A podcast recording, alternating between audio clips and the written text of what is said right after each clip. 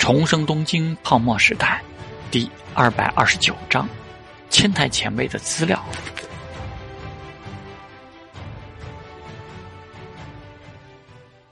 他念得抑扬顿挫，上田正欲被这件事的愤怒之情也被他传达了出来。断绝一个东京大学学生前程和未来地位的基础，让他的人生从此蒙上污点。上田正欲的态度可以说是很坚决了。陶大郎同学，对于上田家主的控诉和要求，你有什么要辩说的吗？护种绳俊再次的平静的开口，而记录员也抬头看向了陶志明。陶志明站起来，微微鞠躬：“请问学校的态度是什么？”学校的态度是来自于上田家的抗议，需要得到有效的处理。护种生俊平静的回答。此前的事件让本来很平静的校园得到了不必要的高度关注，这确实是由你引起的。有效的处理？陶志明问道。难道说因为一个旧华族一封书信，堂堂东京大学就要开革一个并没有犯下错误的学生？陶大郎同学，注意言辞。护种圣君看着他，眼睛微眯。失礼了。护种圣君点了点头。校方对此事的处理需要向上田家主做正式、有说服力的回应。我代表学校需要询问的第一点：你认为你的行为是否有损学校的声誉？我不认为，陶志明坦然说道。相反，我认为我的行为恰好让公众们知道，东京大学确实培养出了优秀的人才。坐在桌后的几个人面面相觑。可真是一点都不谦虚啊！有一个声音低沉的问道：“因为和同学的相恋闹得满城风雨，以在校生的身份经办商业，而且还包含了舞厅这样的产业。那个 Wonder Dance 的经营部长以前真是个极道。陶大郎同学，你认为这无损于东京大学的声誉？请问您是？”学生科科长助理山下启司，山下老师，陶之命微微鞠躬。您应该清楚，事情的起因是森家的森次郎来校园里来闹事，甚至说出杀了我这种威胁。如果要追究我的责任，学校是不是应该先尽到保护学生在校园里安全的责任，追究森次郎和森家的责任呢？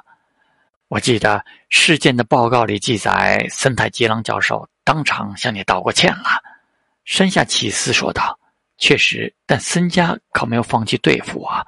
为此，现在我没有必要都不离开学校。难道学校就不关注学生的处境吗？森家没有放弃对付你，这种话是需要证据的。”护种圣俊开口了：“当然有。如果诸位老师一定需要证据，我可以提交的。”陶志明看向他。相反，尽管我在经营产业，但学校的课我按时去上，在校内我也没有做出任何其他违反学校规定的事。如果没记错的话，我的学籍和风纪问题不应该是由我们院系的老师来管理吗？今天讨论这个问题，为什么没有看到我们学院的老师？陶大郎同学，护正生俊有点不满了。你应该很清楚。现在学校只是为了从你口中得到更多详细的信息，并不是将你视为不良学生。克制一下你的对抗情绪。他看着陶之命有点无奈。如果是一个能凭自己本事赚到那么多钱的人，不应该有这样的表现啊！陶之命再次鞠躬道歉：“失礼了，我会注意的。”顾种生俊点了点头。因为上田家的抗议信直接寄送给了总长。又因为这件事在媒体那边也高度受关注，所以才先由我们学生部向你了解一些情况，这是必要的程序。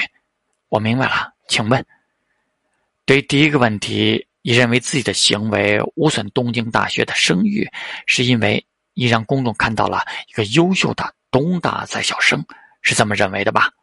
陶之命点头说道：“当然，对上天家主对你与极道来往甚密的指责。”你的观点是认为这样很正常？第一，任何一个经营实际产业的人都无法避免受到极道组织的骚扰。我想，关于这一点，没有任何一个人会不理解。第二，入将军已经正式脱离极道组织，我能让一个原来的极道走上正确的道路，我认为没有做错。护种生俊挑了挑眉，那么开始问第三个问题：为什么要选择将这件事用那样的方式公诸于众，产生如此之高的关注度？这是现在让学校必须慎重应对的根本原因。确切地回答你的动机。陶之命暂时没有开口，这个问题可就有点奇妙了。动机是什么？能在这里说真实的原因，谁想听？思考了一下之后，他才说道：“动机就是我还很弱小，所以只能借助舆论的力量啊。”想要对付我的森家，想要主宰女儿意志的上天大人，谨慎决定行止。荒唐！山口启司又忍不住开口了。这就是让事情演变到这一步的原因。原本可以协商的事情，现在变得事关尊严。你无法自己解决这个问题，现在就需要学校来帮助你做出回应，又让学校必须顾及学校的尊严。我认为。这就是上天大人的无理要求，学校可以堂堂正正的回应，这不是学校应该管辖的范围，只是属于我们之间的私事，不是吗？但进入了公众的视野，就不再只是私事，难道你不理解这一点吗？陶之命沉默了一下，低头鞠躬，给学校带来的困扰，我深感歉意。护种圣俊满意的点了点头。在作为学生的本分上，你确实没有违反学校规定的地方。东京大学并没有禁止学生经营产业。你关于上田家主指责的回应，学校会尝试传达。现在的问题是，如果上田家主不接受你的回应，选择通过媒体的方式让学校不断置身于此事中，也将给学校带来很大的困扰。陶大郎同学，学校可以不对你做任何处置，你需要让事件平息下来。请问，学校认为我怎么做可以让事件平息下来呢？通过报纸向上田家主公开道歉。年轻人有热血，会冲动，这是很正常的事。陶之命摇了摇头。当上天大人要求我的是放弃对夏娜同学的追求。